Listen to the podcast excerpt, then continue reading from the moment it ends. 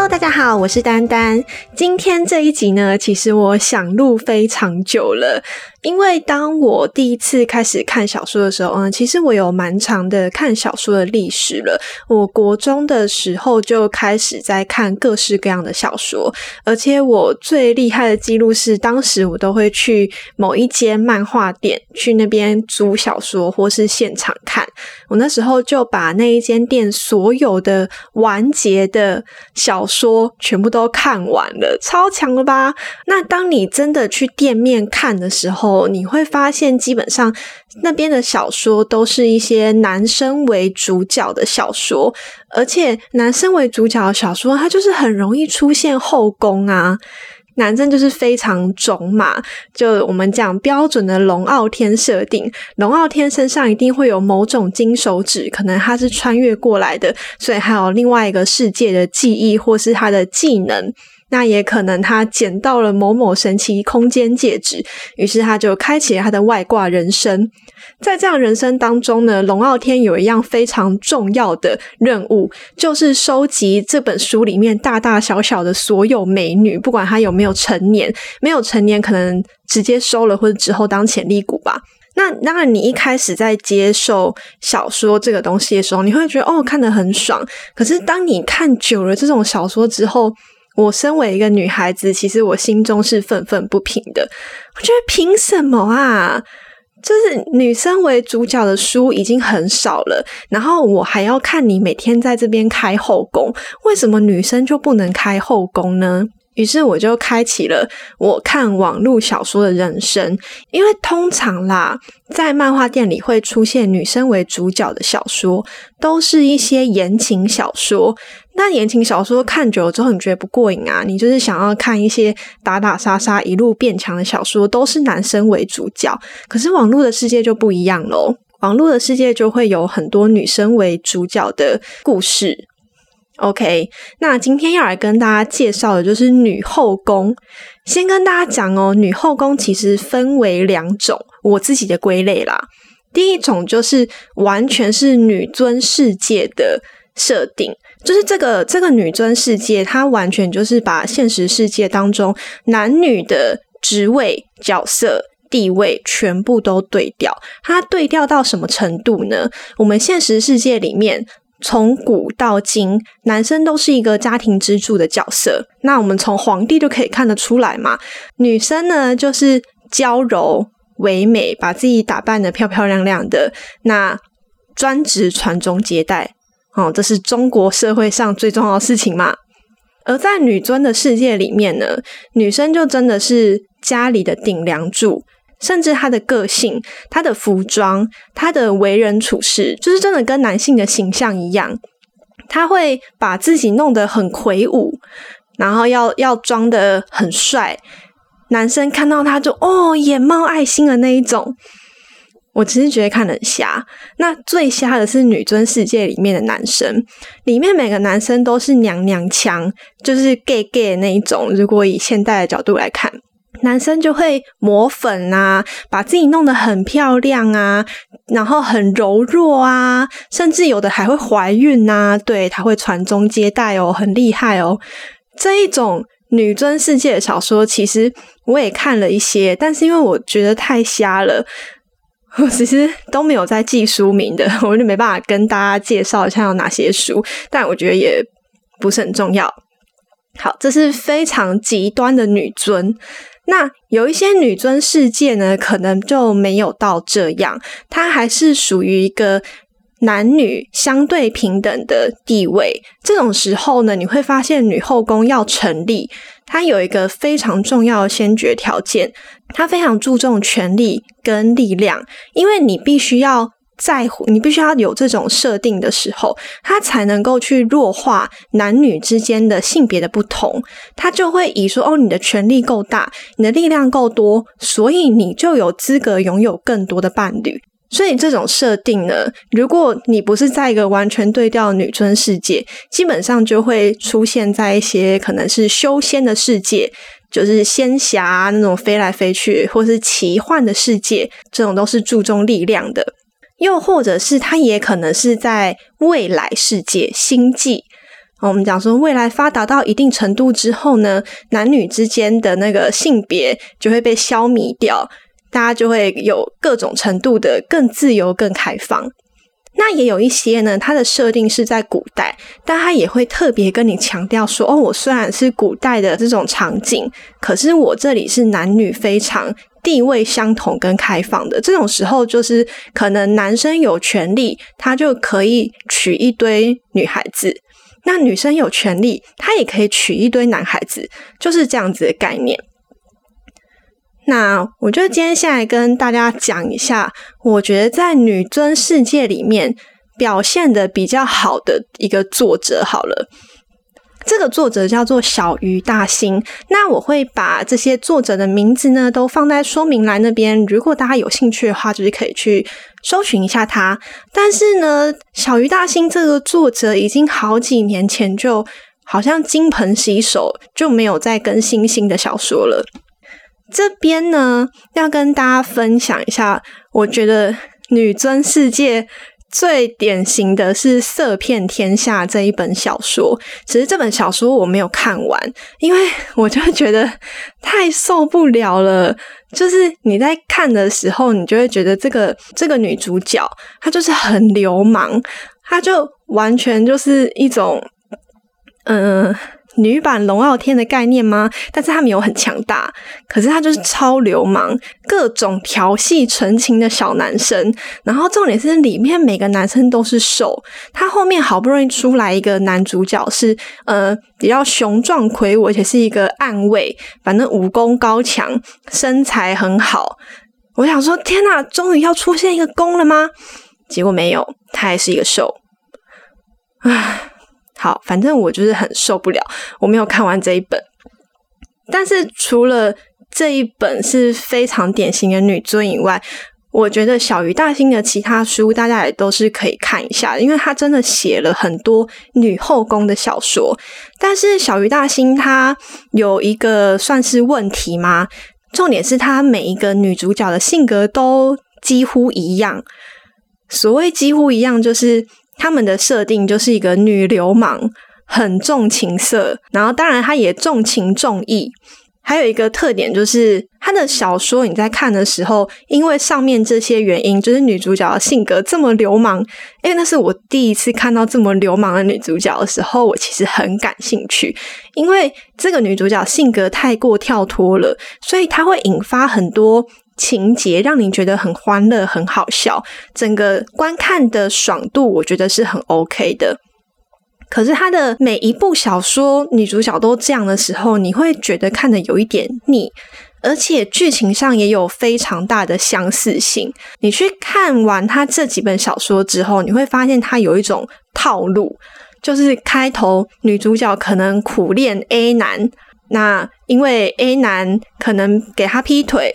或是严厉的拒绝，等等等等，或是各种背叛，可能不管是感情的，或者是真的金钱上的、事业上的这种背叛，以后呢，女主角可能就改爱上 B 男，改爱上 B 男之后，那种一发不可收拾，就开始了她的渣女之路，一路狂开后宫。真的，你去看好几本都是这样，我就不讲了，我就不讲哪些本了。但我还是跟大家讲一下，我比较推荐小鱼大星的哪几本小说好了。第一本就是《彼岸有妖》，它好看在哪里呢？我觉得是这个男主角有毒，什么意思呢？就是这个男主角他非常的坏，非常的邪恶，各种就是你看就知道了。但是他。唯一这么邪恶、这么坏的一个男生，却对女主角非常的痴情。这种反差之下呢，你就会觉得男主角非常的有魅力。它是一部有仙侠奇幻背景的古代小说，而且这是我觉得小鱼大星他写的比较有深度、有内涵的一本书。就是你可以看到里面的每一个人物都被刻画的很立体，非常推荐大家去看一下。那再来就是《半裸江山》，《半裸江山》就是一个纯古代的小说了，而且我觉得它最厉害的点是，它不像我前面刚刚讲的，就是这个古代可能对于男女之间的性别比较模糊，所以我只要有权利就可以娶很多男生，没有这种事。它就是一个男生为皇帝的朝代。哇，在这样的朝代里面，女主角不但勾引到了皇帝，还勾引到了皇帝的儿子，诶这是一部蛮神奇的小说。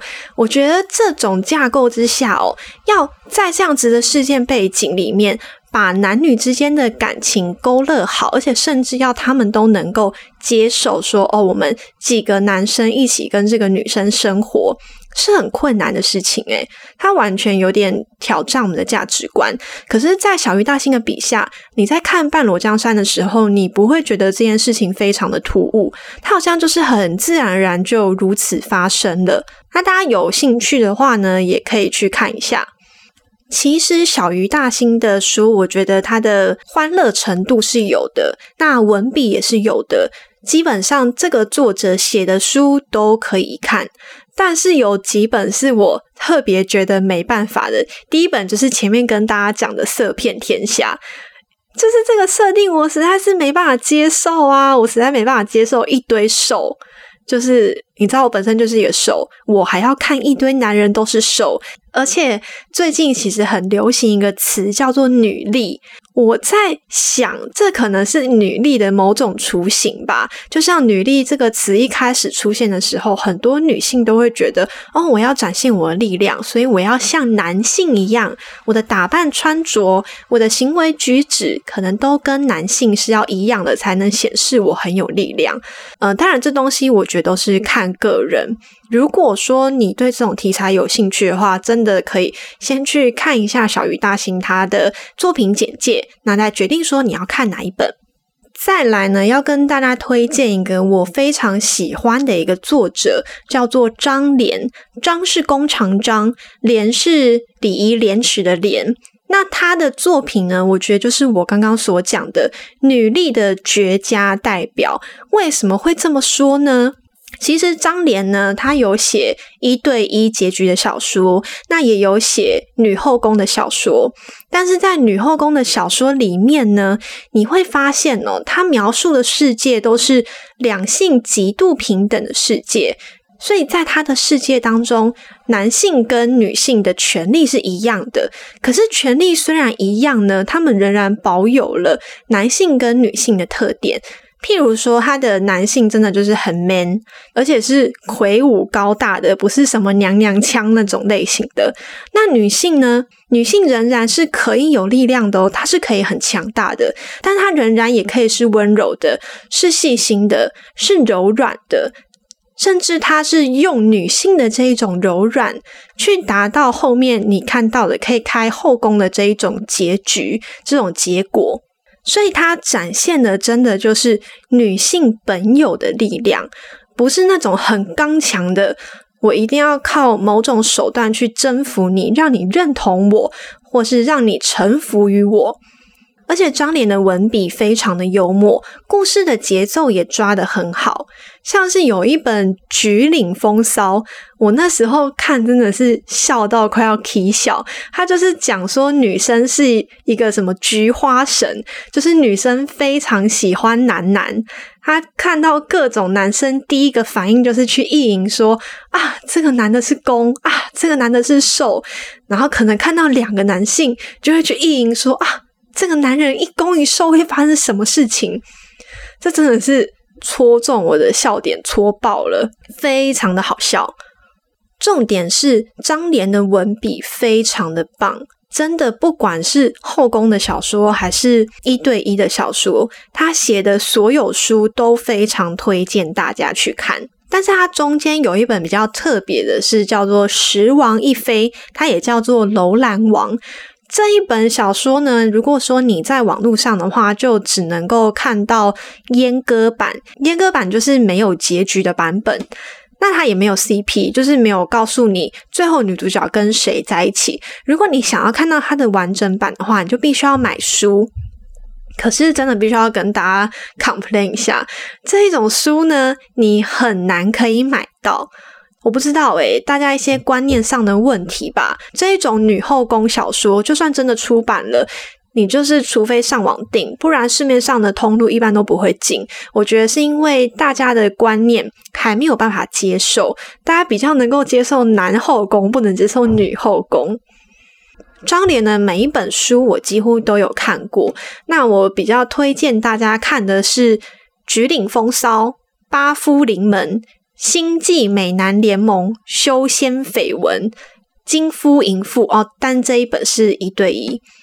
这几本都是我至少看两遍的，但是这不代表说张莲其他书不 OK 哦。基本上他的书我都看完了，非常推荐大家。如果说你喜欢这种风格的小说，张莲真的就是其中的王者。我没有看过有人写的比他更好了，而且它的质量非常的稳定，每一本都很棒。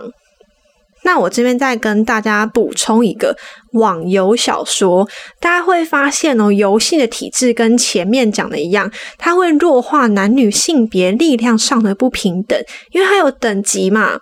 你在玩游戏的时候，不会说同样一百等，装备也一样，技能点一样，但是男角色就比女角色强这种事情吧。所以在这样子的情况下，网游小说其实跟女后宫小说是意外的 match 的。这边就跟大家介绍两本我觉得比较特别的小说。第一本呢叫做《网游之桃花朵朵开》哦，这一本的女主角真的是太有人格魅力了。这个女主角是一个天然黑。什么是天然黑呢？就是女主角本人非常的善良，各种天真，被欺负，非常的愚笨愚蠢。可是，如果你真的去欺负他，最后的下场就是莫名其妙就被他阴到了，你都不知道你做了什么哦。然后你欺负他，女主角也是各种哭啊，真的哦，被你欺负好可怜啊。而且他也没有故意要报复你哦，但是最后欺负女主角的人都会被阴哦。这个真的是有各种想不到的脑洞情节，我在这边。因为我我觉得这个东西破梗就不好玩了，所以我在这边就不多提。可是真的很好笑，就是这种反差萌的设定之下，你会看的又觉得爽啊！之后欺负女主角莫名其妙被阴，真的太爽了。然后又非常的轻松欢乐，可惜呢。这个作者他后来没有再出什么完结的作品，他后来有出就是《桃花朵朵开》的女主角在生的小孩之后的故事，但是他写没几篇就被阉割了，就没有再做嘞，所以我后来也没有特别在 follow 他，但是这本书我觉得。非常推荐大家，如果你心情郁闷，想要一路笑到结尾的话，很值得你去看。第二本呢，就是以来自远方之名这本小说呢，就是在讲女主角从现代穿越到了未来世界的网游游戏当中，那甚至到最后呢，她的身体也可以出现在未来的世界。她就学习一些未来的精神啊、体术啊，再回到原本时空，成为一代宗师的故事。呃，但是我要跟大家讲一下，他其实在完结篇的时候，结局是一对一，他的番外才有开后宫。那我会看他个两三次的原因是，我觉得他在对于。过去跟未来连接当中是算写的很好的作者了。这种书写起来有点困难，是你很容易出现很多 bug，那你自己也不知道。当然，以来自远方之名，你说它有 bug 吗？它当然有 bug 啊。但是这种 bug 是你在看的时候，你不会觉得哦有太多奇怪的地方。它算是伏笔做的蛮好的。而且女主角一开始就只是一个现代的普通白领，所以她其实性格是有一点懦弱的。你就可以看到说，诶，女主角从一个娇娇女，然后变成说她愿意真的花时间、花精力去锻炼自己不管是精神还是体术，让她变得强大。这个强大不仅仅是她外在的强大，还有她内心的强大，就可以跟着这本书和女主角一起成长。所以这一本呢，也是慎重推荐给大家。那再来，我很想要讲的一本书是叫做《重男寡女》。这本书是我只要一想到 N P 的文章，就会想到它的。它有一点像是穿越文，就是女主角其实已经死了，而且她死八百年了，然后就某一天突然被救活。被救活之后呢，她就因为她是一个古人类的稀有基因嘛，这么珍贵的基因当然是要延续下去啊。于是她就被首脑各种配种配婚，就是这感觉真的是有种完美实现了读者想要当女种马的愿望啊。就是你就住在那边，然后就会有各种基因优良的美男子被指派下来要跟你配种。当然啦，他们是有一些感情感上的纠葛啦。毕竟，其实女主角醒过来的时候，还是保有我们现代人的观念，她其实没有办法接受这种事情。所以这中间，她当然有描写很多女主角的心力纠葛。那她非常特别的一点是呢，我刚刚前面所讲的这些后宫文，基本。本上这些男主角在跟女主角定情之后，就不会有其他外面的情人了。就算他原本是花花公子，也会因为女主角的原因，甘心成为他的城下之君。即便要跟很多男人分享他，也不会再去另外找其他女人了。可是这一本书呢，因为它是在星际，那是一个男生女生，只要你有权利，你有力量，你都可以娶很多异性的年代。女主角的丈夫甚至还可以去找其他的女性，而且女主角本身是祝福的。我觉得这算是一种文化的冲击吧，因为不管是以男性为主角的小说，还是以女性为主角的小说，他们都会希望另一半对自己是忠诚的。可是在这里呢，你可以看到开放性关系的一些雏形，我觉得这算是比较特别的地方。还有一点我一定要讲，虽然说这就是完完全全的破梗，如果你不想听的话呢，请就先跳过哈。就是这本书呢，它的设定是有点像两个国家在对立，那一个就是以首脑为主的国家，就是复活了女主角，非常高科技的一个国度；另外就是一个传统首领统治的部落，这两个地方就是不停的叠对叠在打仗。那我们一开始听到首脑跟首领，就会觉得哦，只是一个名词的不同吧。结果首脑真的只有一颗脑，哇塞！我那时候看到这边真的是 shock 到，他就真的就靠一颗脑，然后统治了整个国度。它中间会有出现一段时间有身体，但是这个身体能够使用的时间并不长，所以它也是女主角的算是真爱吗？反正这本书是就是这样子写的。那最后，因为女主角的关系呢，让这个对立的两个国度达成了和平。我觉得，就冲着这一颗脑，大家都应该要去看一下这本小说，因为它真的太特别了。好啦，那我们最后呢，就来跟大家总结一下。今天呢，要跟大家推荐的两个作者，第一位是张莲。张莲的笔锋非常幽默，故事节奏掌握的非常好，而且题材呢也非常的新颖。整个世界的男女价值观呢，比较贴近于我们现代人的价值观，所以在看的时候呢，比较不会有太大的违和感。